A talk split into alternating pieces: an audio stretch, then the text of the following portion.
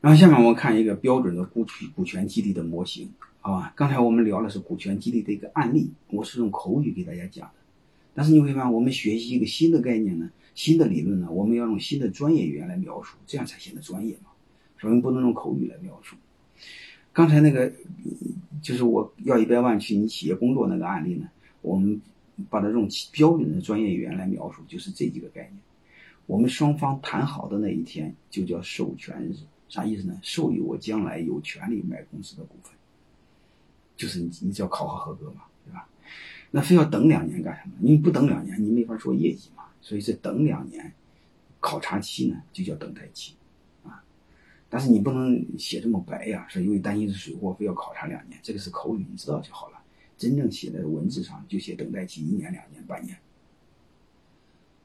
然后等待期过去，考核合格了。就根据约定可以买股份了，就是根据约定可以行使你的权利了，就叫行权日。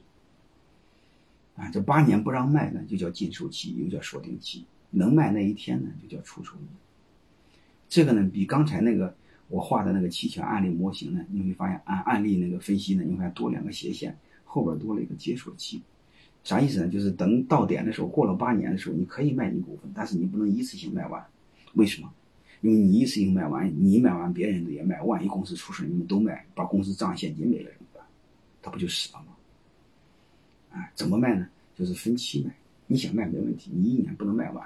啊，你比如解锁期三年，每年最多卖三分之一；解锁期五年，最多卖五分之一。就是撤退的时候分期分批撤退，不能同时撤退。这个背后不难理解。你们想一下，银行最怕什么？最怕储户挤兑，这个就防止员工挤兑。就是分期买股份，它对应的就行权期分期买股份，啥意思呢？你比如刚才那个，你给我要一百万，我家没那么多钱怎么办呢？那我分期买可以吧？可以啊，一年拿三三万，分三年买，不是刚好是一百万股，一百万块钱吗？买二十万的股份，可以，好吧？行权期就是分期买，解锁期就是分期卖。啊，行权期是解决资金不足的问题，解锁期就是防止你一次性变现，给公司带来资金压力的问题。就这么个逻辑，啊，然后这个呢，如果大家不能理解呢，我把它翻译成标准语言，啊，翻译成什么呢？翻译成买房子的语言，因为这个是抽象看不见，买房子这个事你看得见，好吧？假设你按揭贷款买了一套期房，你会发现期房那个图和这个图基本差不多。你比如你按揭贷款买了这一套期房，你和开发商签合同那一天就叫授权日。啥意思呢？对开发商来说，你只要老老实实按协按协议交钱，到点这个房子就嗯，那开发商盖房子的期限是什么？就是你的等待期嘛，对吧？然后这段时间你按尊重了协议的要求，然后房子又盖好了，你就可以履行协议，就是他把钥匙给了。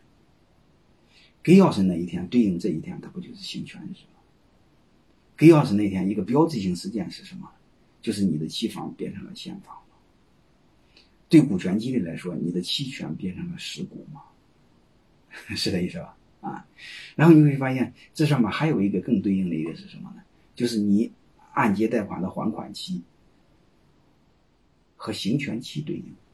各位，还款期啥意思呢？因为你贷款那一刻，房地产商就把房子的产权抵押给银行了。你每年往银行交钱的本质是每年买你房子的产权，就是分期买你的产权。那行权期不就是分期买股权吗？完全一样。啊，什么时候房地产商把房产证，什么时候银行把房产证还给了你？就是你交钱的还款期的最后一天。它意味着什么？它意味着你完全拥有了你的产权，是这意思吧？所以你会发现，行权期的最后一天意味着什么？你所有的期权都变成了实股。啊，行权期的第一天是什么？你的期权开始转化成实股。你会看这情况，你说它和买房子是完全一样的意思，对吧？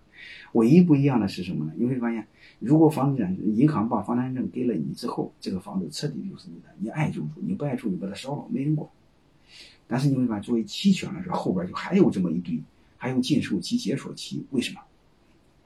因为你忘了一个事儿，房地产商卖房子。的目的和你们老板卖股份的目的是不一样的。房地产卖房子的目的就是赚钱，结果你会发现，他把银只要是签了协议，把房产抵押给银行，他的钱就收到了，目的实现了。你后边你爱怎么着和他没关系。但老板卖股份的目的是什么？不是为了赚钱，他是按内部价赚不少钱，对吧？他的目的是什么？让你给他创造业绩，创造业绩怎么办？买完股份你跑了，你上上哪给他创造业绩？所以你看，他买完股份他就不让你跑，他专门有一段禁售期，干什么？让你给他干活。啊，他不让你跑的目的就是你干活。你要是跑了不给他干活，他白白卖的股份，他不就吃亏了吗？我不知道大家明白这意思没有？所以就会发现，这个期权的模型、股份期权的模型和房产期嗯期房的模型就是多一段啊禁售期，还多一个解锁期。解锁期啥意思？他不让你一次性买，一次性买会带给他带来风险，好吧？这就是一个标准的期权模型。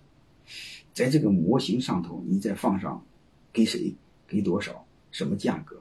什么条件，嗯，多少数量，就是一个完整的期权方案。所以这个图我们一定要明白，嗯，这是所有股权激励最底层的模型，这个不能听不懂啊，这个要听懂了，你再学习所有的东西，基本上都是懵懵的。而且这个图你只要看懂，你再看上市公司的年报就能看得比较明白，啊，好吧，这是一个。